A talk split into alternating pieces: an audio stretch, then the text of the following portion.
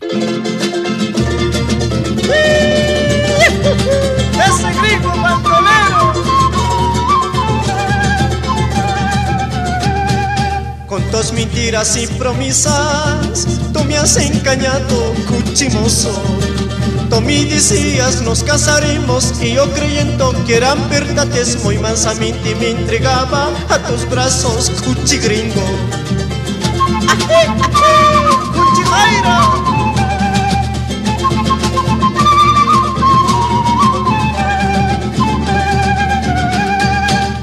Al permerejo que la teneremos, la mandaremos a las Europas para que se historien las medicinas. Ucamsasina, engañista y cuchachachi, tuntimuru.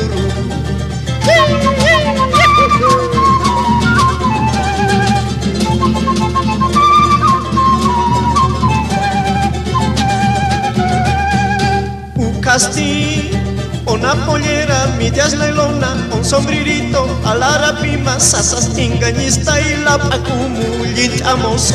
¡Gringo mentiroso!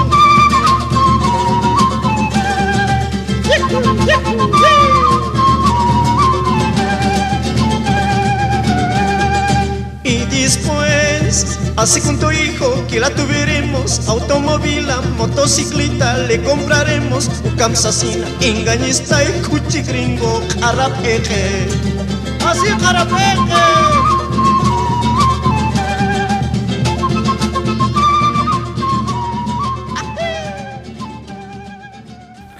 Hola y bienvenidos a una nueva entrega de la Huipala Melómana. En esta oportunidad vamos a dedicarnos a los intérpretes extranjeros en la música boliviana. El tema que acabamos de escuchar pertenece a los Jairas, es el gringo bandolero. Sí, es el tema, uno de los temas de música boliviana más graciosos que escuché en mi vida. Eh, bien, no, me sigo cagando de risa siempre que escucho el tema, la verdad. Y se la dedican justamente al gringo Fabré, ¿no? El gringo Fabré, creo que es, es irónico, pero creo que es uno de los precursores de la quena en Bolivia, ¿no? Es de nacionalidad suiza, si mal no recuerdo, y el gringo Fabré eh, forma parte de un grupo emblemático de la música boliviana de finales de los 60, ¿no?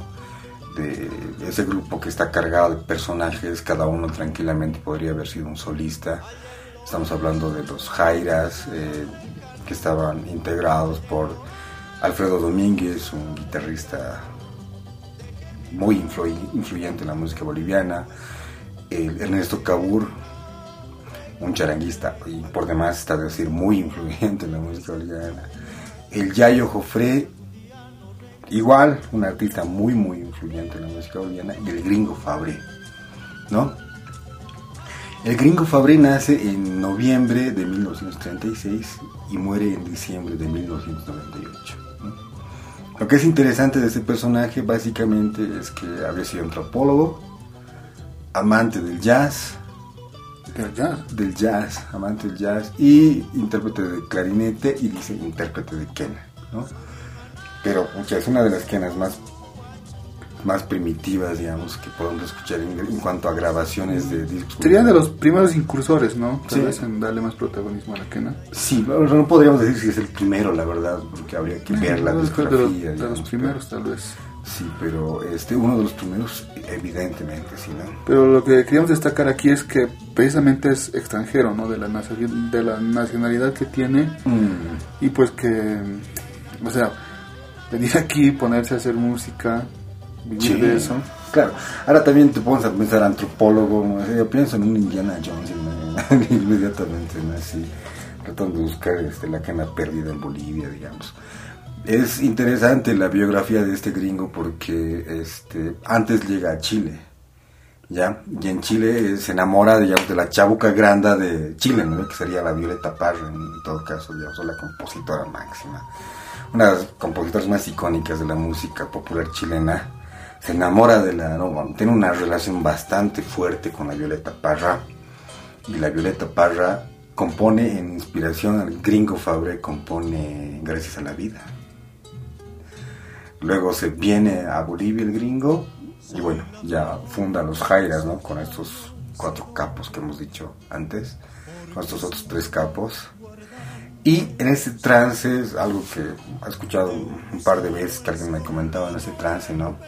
El florecimiento, digamos, el auge de la Peña Naira en Bolivia, este, la Violeta Parra iba y venía, ¿no? Entonces, en este, en este tiempo hay una estrecha relación, por ejemplo, de la música popular chilena con la música popular boliviana, digamos. ¿no? O sea, y no ir muy lejos, digamos, vos agarras y me pongo a pensar de repente en los Jaivas, en Inti Limani, ¿no? En Illapu de repente. Inti Limani, ¿no? Parece que es un nombre casual, por ejemplo, ¿no? Inti Limani. Pero bueno, digamos, la Violeta iba y venía, digamos, en, este tiempo, ¿no? El, hasta donde supe yo, este, la Violeta muere completamente enamorada del gringo, ¿no? Y esto lo saco de un programa que, bueno, esto lo dice el Sergio Calero en un programa que tiene que se llama Desnudarte, ¿no? Que hay un especial sobre los sobre los Jairas. Mm, ya, eh, bueno, igual este tema que le componen al gringo me parece fabuloso, me parece de hecho me parece no sé, tal vez creo que la compuso el Yayo Jofre, no estoy seguro de eso. Pero solamente después he reído así con canciones con las que ha compuesto el papir, digamos, en algún momento. ¿no? Pero esta es, digamos, una de las primeras canciones que escuché en mi vida y me cagar de risa. Además tiene harto, harto significado la canción, digamos, porque se habla en un castellano medio aymara, cachos, entonces te habla de una, de una, de una realidad bien rica en ese momento, digamos, de de una La Paz bastante rural, ¿no? De ese encuentro entre lo urbano y lo rural, digamos, y cantándole a un gringo que, que, le, que enamora a una chola que, y que la deja, ¿no? Bueno, ahora, ¿qué te vamos a escuchar, eh, hemos elegido por esta vez de los Jairas también, obviamente, La Pastora. Este es un registro de 1970 que pertenece al álbum La Flut de Sandes de los Jairas. Vamos a escucharlo. Esa onda.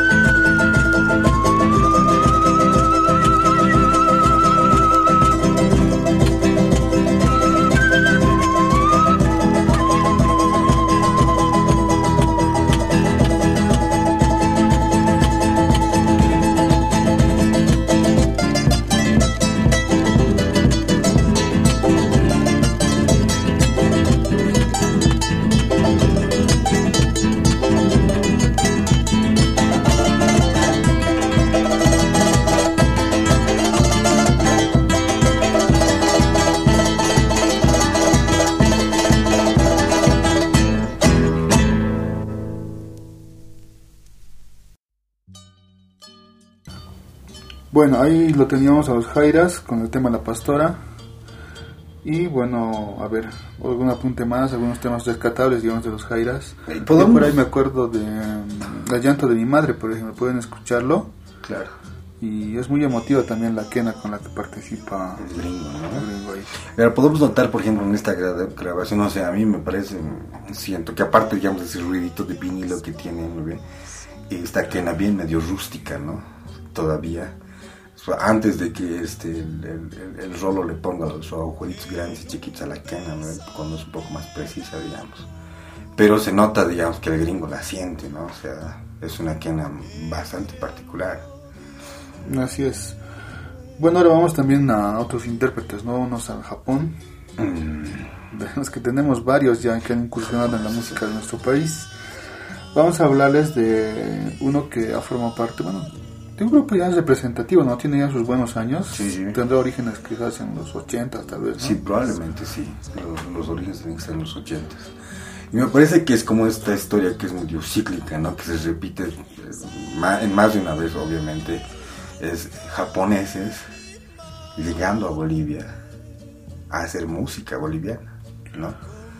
Sí, hay varios ejemplos. Y en este les traemos pues a Takatsu Kinoshita, que es el guitarrista y obviamente fundador de Luz del Ande. Sí. Ha tenido ahí, mm, pucha, una carrera más que numerosa, ¿no? Ha tenido varios discos con Luz del Ande. Sí, hartos discos con luz delante, ¿no? Además, digamos que este, el Takatsu se lleva, pues creo que, creo que llega cada cierto tiempo a Bolivia, se lleva músicos a Japón, ¿no?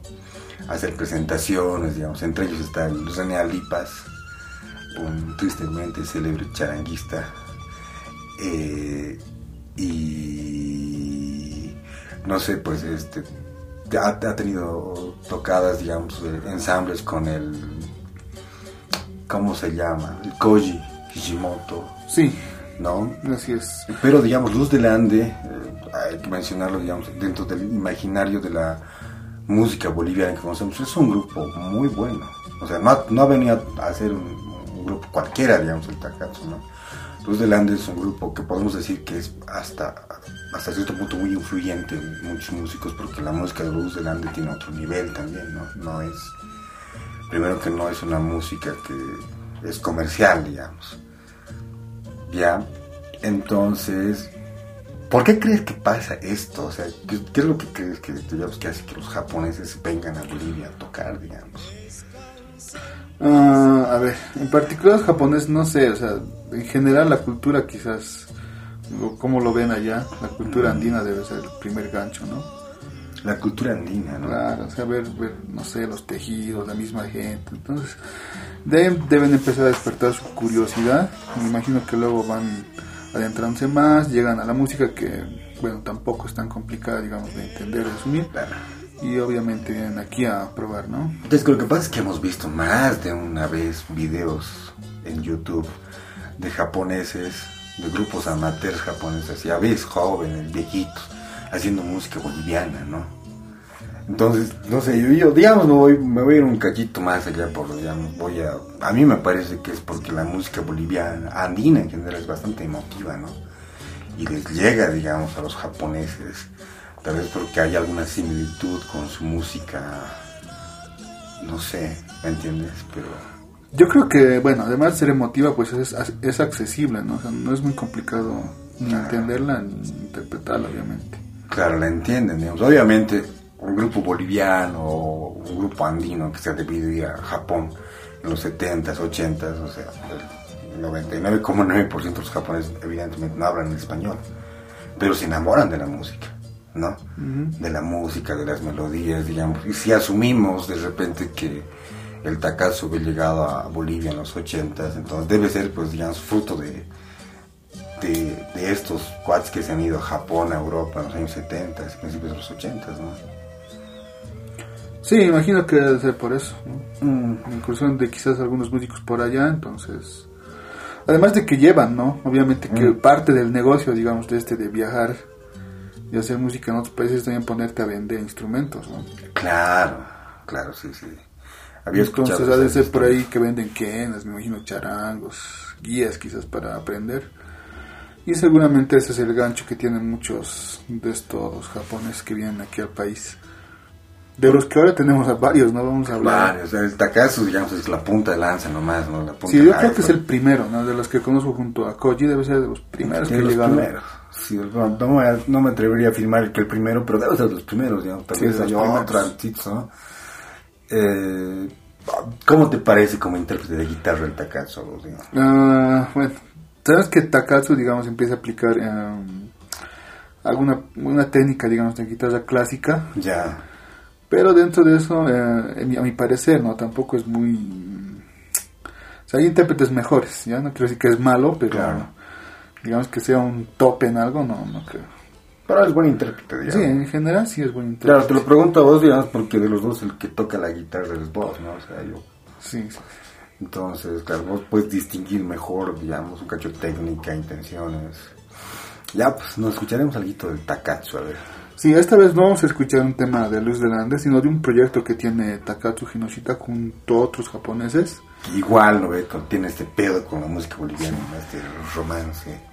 Y va a hacernos un tema muy bonito, un Ya, tema del oriente boliviano. Escucharemos en las playas del Beni. ya, en las playas del Beni entonces.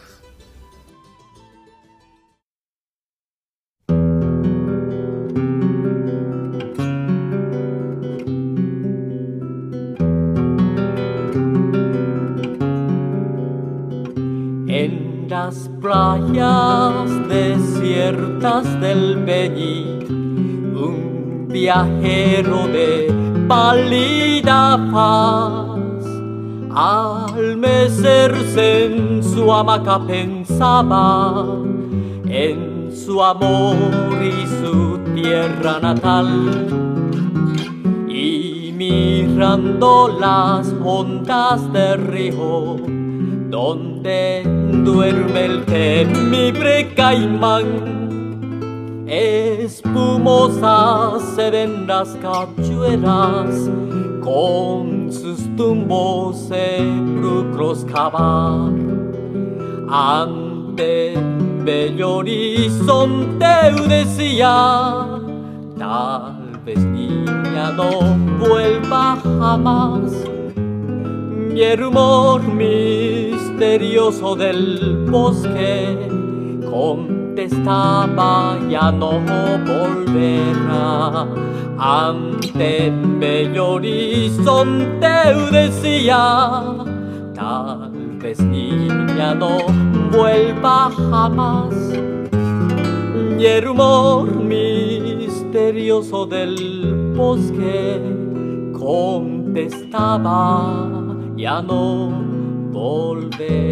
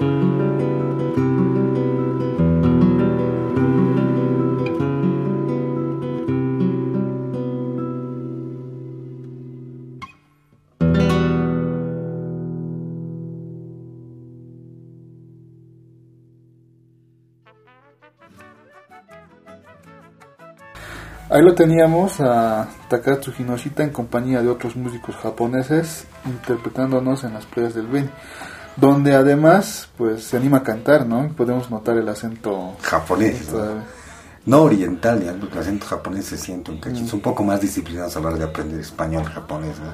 Sí, No es tan valeverguista como el chino que nos vende los pollos en la esquina, digamos.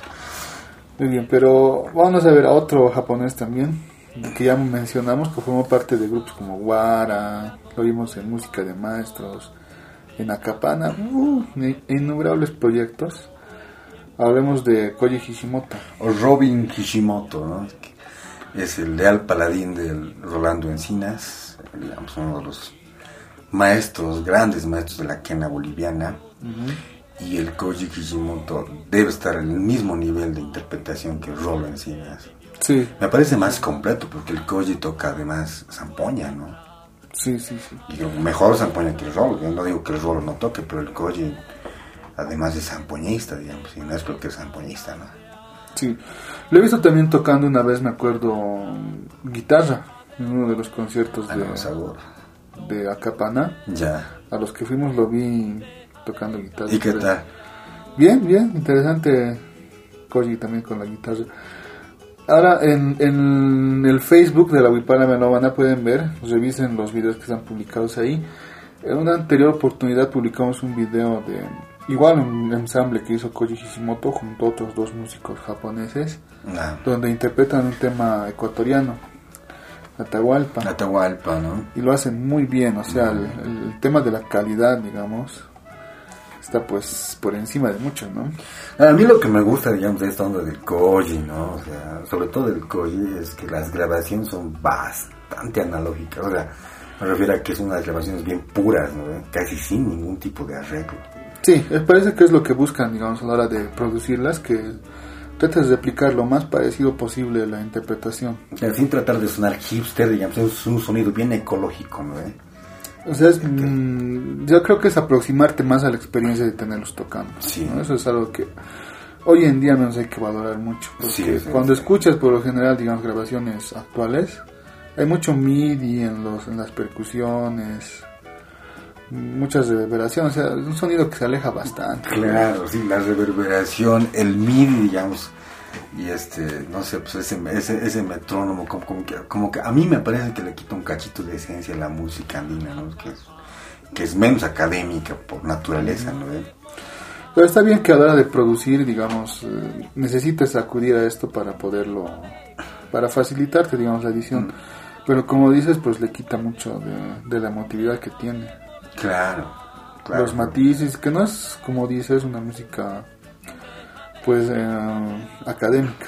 Entonces, tiene pues sus altibajos, ¿no? Sus matices muchas veces consisten en alentarlo un poquito, en acelerarte, ¿no? Claro, los cambios. Por ejemplo, este este temita que hemos puesto una vez del Koji y del Rolando tocando juntos la quena. O sea, la han debido grabar de un tirón, ¿te das cuenta? El tema de cuántos, unos tres minutos, cuatro minutos. Es un Sí, dúo algo por ahí, ¿no? algo por ahí. Entonces ahí ves, digamos, que cuando haces un dúo de quenas, digamos, este, con alguien, cuando tienes un dúo de quenas o tienes una relación de vienteros, digamos, en un grupo folclórico, te das cuenta que es necesario mirarse, ¿no? ¿Eh? Para entrar al mismo a veces, o sea, las respiraciones y volar algunas cosas. Ese tema es largo. Han debido grabar de un tirón, o sea, yo no creo que hayan usado, o sea, han debido usar dos micrófonos, pero no dos canales diferentes, o sea, sí dos canales diferentes para grabarlos, pero no en dos momentos diferentes, ¿me entiendes? Ah, claro, han debido grabar una sesión En una juntos. sola sesión, ¿no? Y de pe a pa, digamos. Sí, sí, sí. Yo me acuerdo este que ustedes, eh, vos, pues vos y el Erland se han comprado por el disco del Koji, ¿no? Así es, tratamos de hacer lo más posible con la discografía de Acapan y lo que tenían. Claro. Y ahí nos enteramos también que Koji había tenido, pues, creo que dos discos ya solistas. Ya. Y pues de estos discos vamos a extraer ahora el tema que vamos a escuchar. Este tema ya lo conocen porque hay versiones de Wara, también está la versión de Acapana. Pero vamos a escuchar una versión más, eh, más exótica, ¿no? Con muchos sonidos japoneses. Escuchemos Nacimiento de la Energía, composición y, bueno, e interpretación de Koji Hishimoto. Vamos, entonces.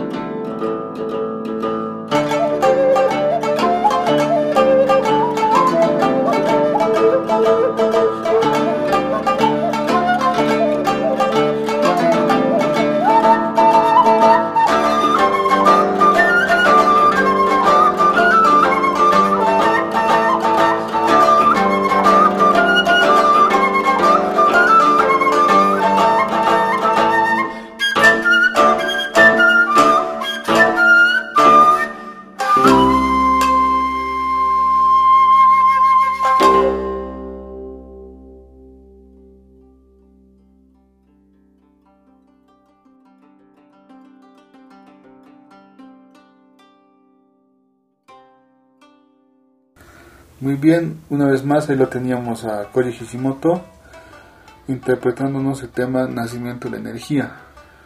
Pues ahora volveremos a algunos intérpretes que vienen de Europa, ¿no? De Europa, digamos, claro. Es que nosotros, es, es bien, bien jodido, nosotros a todo lo que es choco le decimos gringo, ¿no? No importa si es choco que venga de Argentina, le decimos gringo, ¿no? Un poquito para aclarar esto, digamos, este, la palabra gringa nosotros debemos utilizarla en realidad para describir a los norteamericanos nomás. Pero nosotros le decimos gringo a todo lo que sea choco. Esto era por lo de la guerra que tuvieron con mexicanos, ¿no? Claro, por lo de- gritaban de, gringo, gringo home, ¿no? gringo home, Algo o sea, así. verde desde casa, digamos. ¿no? Claro, yo sabía que era por una tarjeta, el gringo, digamos, que representaba la paz, ¿no? Entonces, gringo, voy a pasar, pero no sé, no, ¿cómo vas? Pero igual hay una gringuita aquí, digamos, que... Siempre se la ven, ¿no? En todos, en varios eventos, siempre está presente. O sea, tiene Mm. mucha actividad cultural, digamos. Sí, sí. Sobre todo, mm, te lo diría de a pie, ¿no? Ya bien. O sea, no solamente la vas a ver, digamos, un año tocando en el teatro o cosas así, sino siempre está muy involucrada en actividades. Que lo hace, digamos, ¿no? Que toca en teatros también, pero también toca, digamos, en eventos muy sencillos, ¿no? Con Sí, sí, 10, sí. 20. Eh, por ejemplo, tiene una voz bien potente. Alguna vez incluso la vimos, ¿no? En el Prado, creo que entró después de nosotros. Ah, sí, sí, cuando nos toca una vez en el Prado. Sí, Estamos ella- hablando de la Dagmar Dunchen. Dagmar Dunch.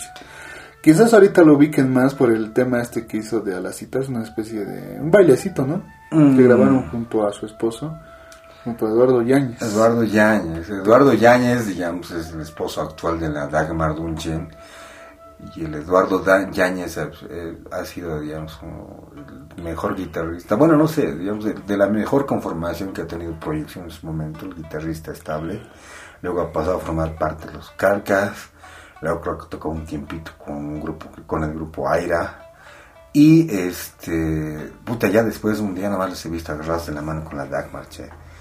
Sí, ya están creo como seis años, creo, como matrimonio, parece. Tiene entre tiempo. músicos, digamos, ¿no? Son seis años. En esos tiempos, es decir, harto. es decir, harto. Eh, la Dagmar Dunchen, que canta, yo la he visto cantar generalmente temas, digamos, de tradición boliviana, ¿no? O sea, algunos temas de la Matilde Casasola, algún taquidari por ahí, creo, digamos, este. eh, toca la guitarra también. Tiene una grabación por ahí con el Yalo Cuellar, hasta donde se Ah, sí, me comentabas de esa grabación. un- de un tema que graba que se llama Agridulce que está en el disco Segundo Tiempo. Ah, ya. ya este pero así eh, igual alemana no cómo es eh, cómo es que cómo es que llega Parece que sus padres eran, bueno, son alemanes, pero a, a los seis años creo que es que la traen aquí. ya. Luego creo que a los se queda como hasta los 12 años. Ya o hasta los, bueno, 12, 15, tú me entiendes, hasta la adolescencia más o menos. Y es ahí cuando pues ah, entra en contacto, digamos, con la música de nuestro país. ya Pero obviamente sus papás vuelven a Alemania, se la llevan y ella pues se queda con la espinita, ¿no? claro Del gusto este por la música boliviana. Entonces, una vez que cumple la mayoría de edad, regresa aquí al país y bueno, se involucra más, ¿no? Empieza a aprender a interpretar nuestras canciones, ¿no? claro porque yo eh, sé algo digamos es la Dagmar siempre cuenta la historia romántica del por qué se enamora de la música boliviana ¿no? dice es una música muy sensible yo siempre me he sentido como boliviana ahora tampoco se trata de decir "Uta, qué bien que los gringos bueno los extranjeros estén haciendo música boliviana no pero la música que hace la Dagmar Duncher tampoco digamos tiene un nivel tiene un nivel nomás bueno digamos no o sea está bien además en estos últimos tiempos ha sido bastante visible la Dagmar no con este tema de las alacitas así Sí, que no es la primera vez, ¿no? O sea, que tratan de por ahí de, de tumbarle el tema al papirri. y no no se va a poder Que ya lo ha hecho igual el, el Miguel Mengoa, igual me acuerdo que hizo un tema, un Aukioki. para las alacitas Sí, nadie los recuerda. ¿Tú lo ¿El? Miguel, Miguel qué? Miguel Miguel. sí, yo he escuchado por ahí algunas igual de, de- creo que de Huipala alguna vez o de los Taipicala igual así. Eh, ta, tara, ta, ta, ta, ta, ta, ta. Pero no, la del papirri no, o sea, la del papirri tiene bastante letra, ¿no? O sea, harta letra en, Mm. Y es bien, claro, piensas en las, en las, en las citas y mi sobrino Sebastián siempre termina diciendo a la harina, digamos, que es por el papismo. Así es. Bueno, escuchamos entonces algo de Dagmar Dunchen. Estamos, hemos revisado su discografía y como ya lo mencionaste, pues hace temas también de algunos compositores bolivianos. En esta ocasión va a ser una composición de Matilde Casasola. Escuchemos como un fueguito. Vamos entonces.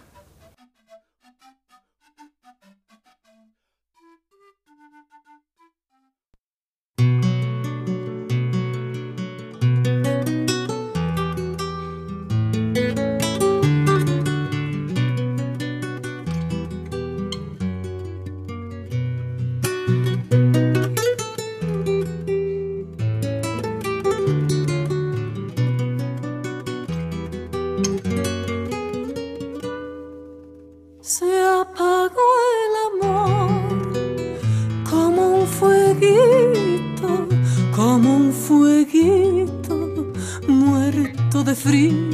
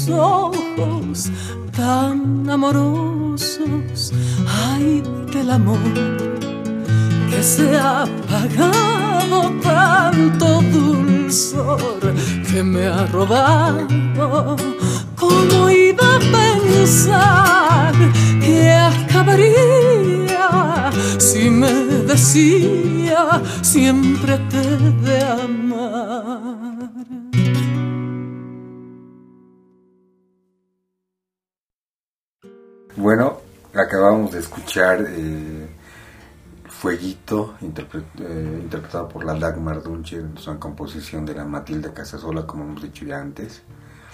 Y ahora vamos a pasar a otro japonés. Y con ese sería el tercer japonés, ¿no?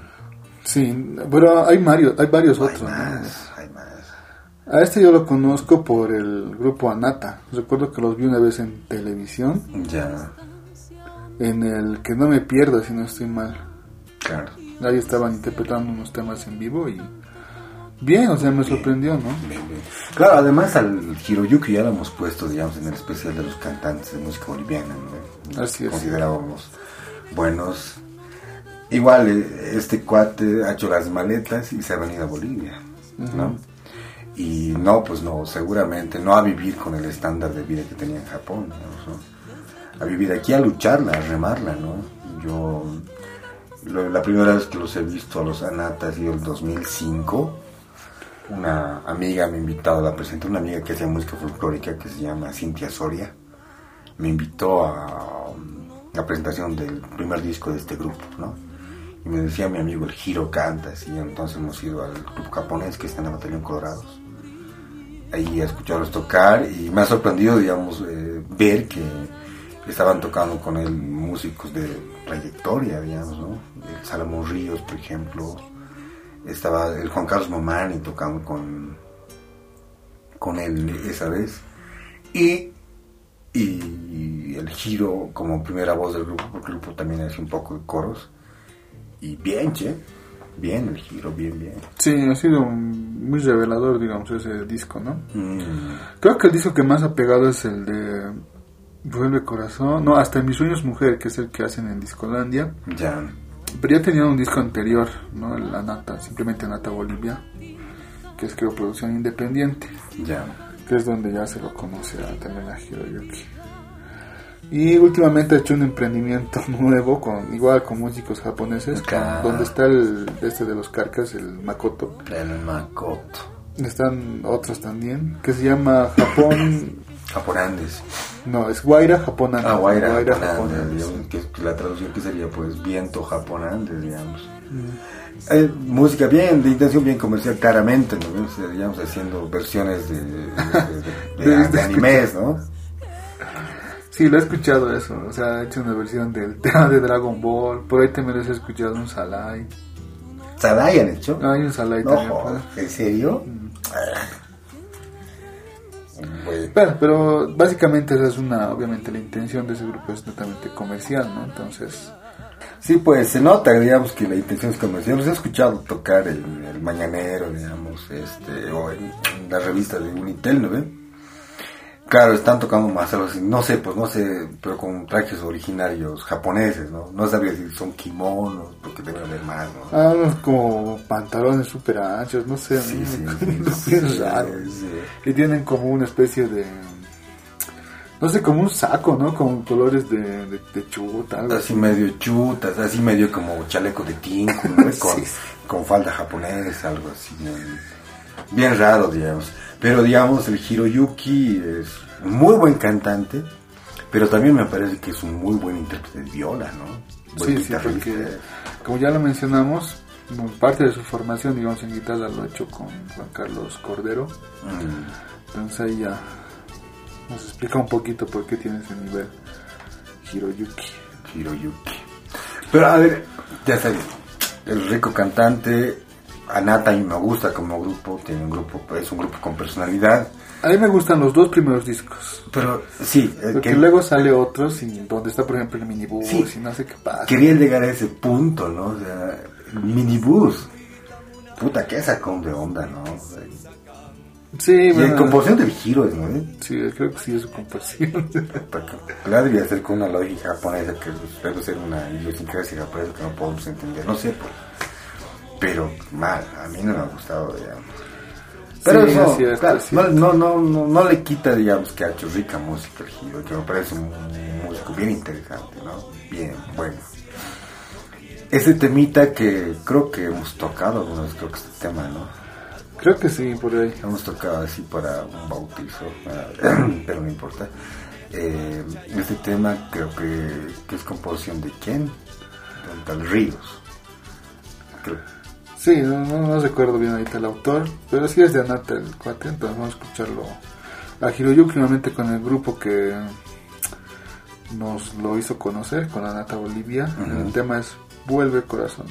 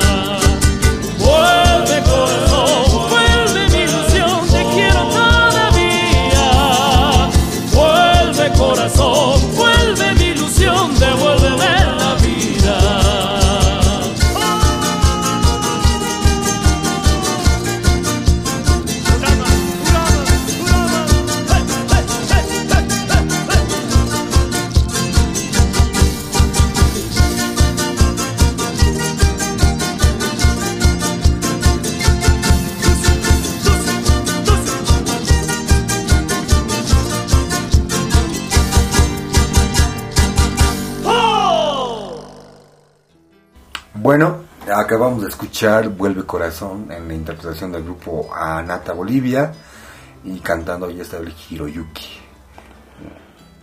Ahora vamos a pasar a otro intérprete de música. Sí, hemos acudido sobre todo a intérpretes europeos, también a Japoneses. japoneses. ¿Mm?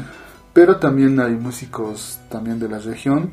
Este es el caso de Alain de Bray, que es un músico argentino. Ya. Bueno, pero en realidad Alain de Bray es como un, un sobrenombre, ¿no? Con el que él firma, digamos, algunos discos, que en realidad se llama Horacio Malvicino. Horacio Balbicino, así digamos, ¿no? Puta que jodido, ¿no? Un seudónimo así, ¿no? Sí, usa, creo que incluso usa otro más, no recuerdo, tiene- creo que tiene otro. Pero pasa que este Horacio Malvicino es pues... Lionel Hutz, digamos, es, este, es guitarrista de... Ha sido uno de los guitarristas de Astor Piazzolla. Miércoles. Entonces tiene Oh. bastante formación, digamos, a la hora de hacer. O sea, guitarrista de Astor Piazzolla. De hecho, Astor Piazzolla comentó por ahí que era, creo que el único guitarrista que logra captar la intención que tiene a la hora de hacer su música ha sido Horacio Malvicino. A ver, contextualizaremos un cachito. o sea, ¿Quién es Astor Piazzolla para que la gente sepa? Hay gente que no va a saber, yo seguro que sí, pero Ah, como ¿quién? O sea, podría ser, digamos, el mejor compositor e intérprete de tangos. de tangos argentinos. Que lo ha elevado, digamos, a otro nivel, ¿no? Que ya tenía un nivel, pero Claro. con Astor Piazzolla alcanza un nivel todavía mucho más superior. Claro, Astor Piazzolla es un ícono del tango, ¿no? O sea, no estamos hablando solo de la música argentina, sino del tango en general, ¿no? Y la interpretación del tango requiere bastante técnica, ¿no? Mucha técnica, digamos, y que Astor Piazzolla haya hecho, digamos, este, la diferencia en esto, es- sin- estamos hablando de un monstruo, digamos. Sí, sí. Piazzolla es, digamos, bien pesado. Ahora se me ocurre el adiós nonino del Astor Piazzolla, digamos.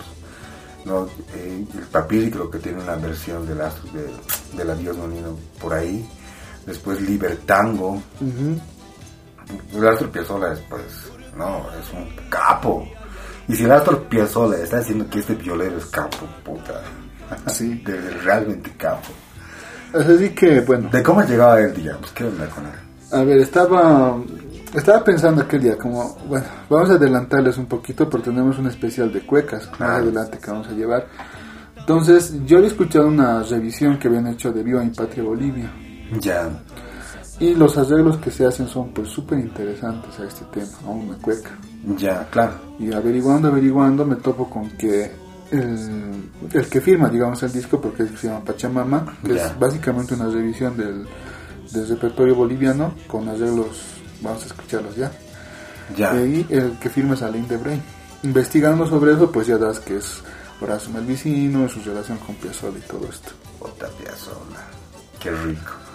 Así es, bueno, ahora vamos a escuchar esto entonces. Pondremos el Viva mi Patria Bolivia. Creo que segundo himno, ¿no? Todo el mundo ya conoce esto, pero vamos a escuchar obviamente los dos Claro, o sea, yo pienso en Viva mi patria Bolivia y este. Automáticamente la de Luis Rico. Claro, Luis Rico, El José. Zapata, lo ves este unísono que hacen con el Pepe Murillo más, ¿no? es una versión bien criolla, ¿no? Que es como se interpreta también, ¿no? O sea, digamos en eh, varios niveles, digamos, de cueca, ¿no? Tenemos por ahí. ¿Te acuerdas cuando hemos ido a tocar a la cárcel? Un 21 de septiembre de hace muchos años. Sí, sí, Hemos terminado tocando Viva mi patria Bolivia, ¿te acuerdas? Para que nos dejen salir los presos. Puta que jodido, qué recuerdos ya. Entonces vamos a escuchar, ¿qué? Y vamos a escuchar el, a, a Alain de Brain Ya. haciendo, bueno, versionando, digamos, este, esta cueca nuestra. Viva mi patria Bolivia. Puta, jodido. Entonces, lo que tenemos. Pues. Thank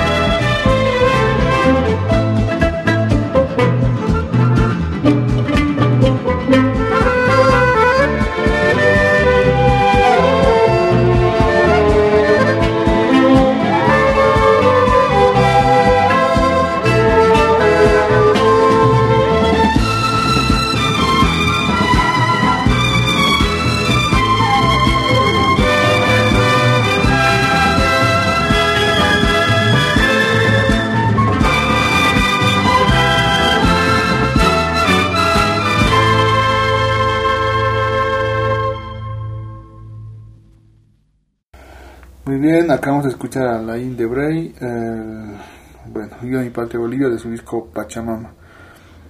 Estos días se ha hecho algo viral, has debido ver en, en Facebook sobre todo, Ya. a un australiano, a Wilson Coyle, Sí, sí. que bueno, se puso a cantar un tema con charango, De los con, aguatiños. con zampoña y además que es en Aymara. En Aymara, además, ¿no? Claro, este cuate está como una especie de como entre meme y gente que lo admira, ¿no? Dice, puta, qué rico que un cuate australiano esté haciendo música boliviana, ¿no? Encima cantando en Aymara, ¿no? Sí, sí, era lo que más llamaba la atención. Digo, me parece que este punto y este cuate nos va un cachito a ayudar a este, desentrañar, decir algo concreto sobre el programa, digamos, ¿no? O sea que evidentemente la música andina, pero esta vez particularmente la música boliviana, tiene algo, ¿no? Y como hemos dicho antes, es ese algo que es mucho más allá de los tincus, de los salais, de los capurales, de todos esos ritmos bolivianos de los que la juventud coyuntural se adueña en algún momento, digamos, ¿no? Sino hablamos de que tiene algo, tiene una fibra la música boliviana y es probablemente por esa misma fibra que nosotros hacemos este programa, digamos. Sí, sí, definitivamente es eso. Quizás él cuenta que a sus nueve años no entró, bueno, con la comunidad boliviana de allá, Mm, pues tuvo contacto, digamos, con la música de aquí y, y el liga, digamos, fue inmediato, ¿no? claro. Le gustó mucho y mira que venirte desde allá hasta aquí solo por comprarte instrumentos. O sea, qué rico, ¿no? Por una parte, qué, qué loco por otra parte. ¿Te acuerdas que eh, veíamos una vez este, de esos, de esos docu- documentales de Rusia Today, ¿no? De RT?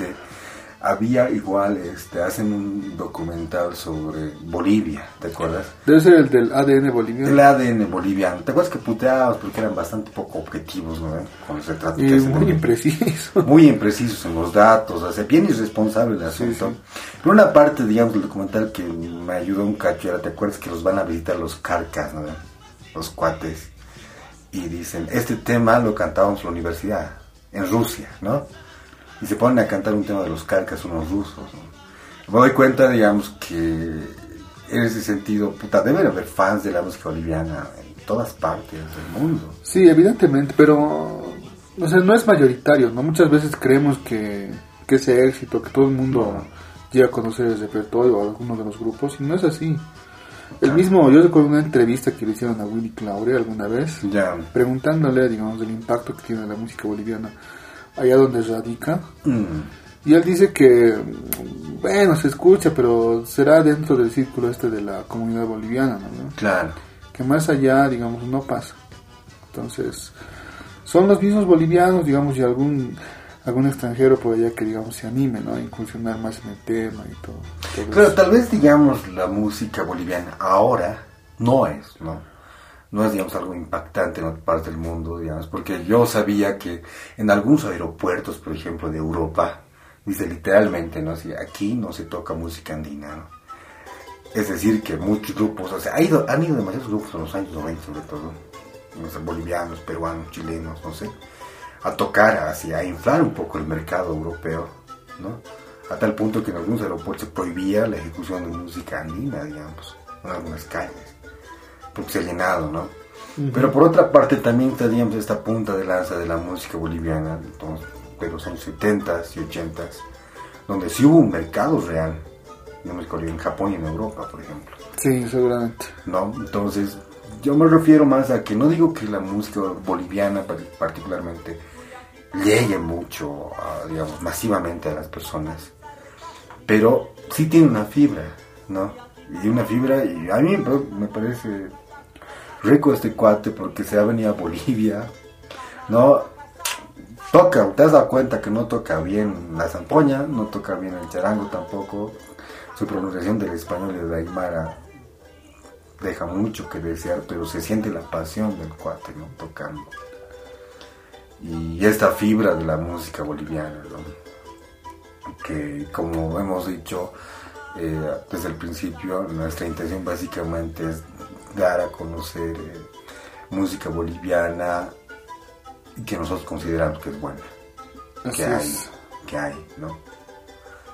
Muy bien, eso sería el, el episodio de hoy, ¿no? Dedicado a intérpretes extranjeros en la música boliviana. La música boliviana. Hasta la siguiente y bueno, hemos sido la Huipala Melómana. Gracias.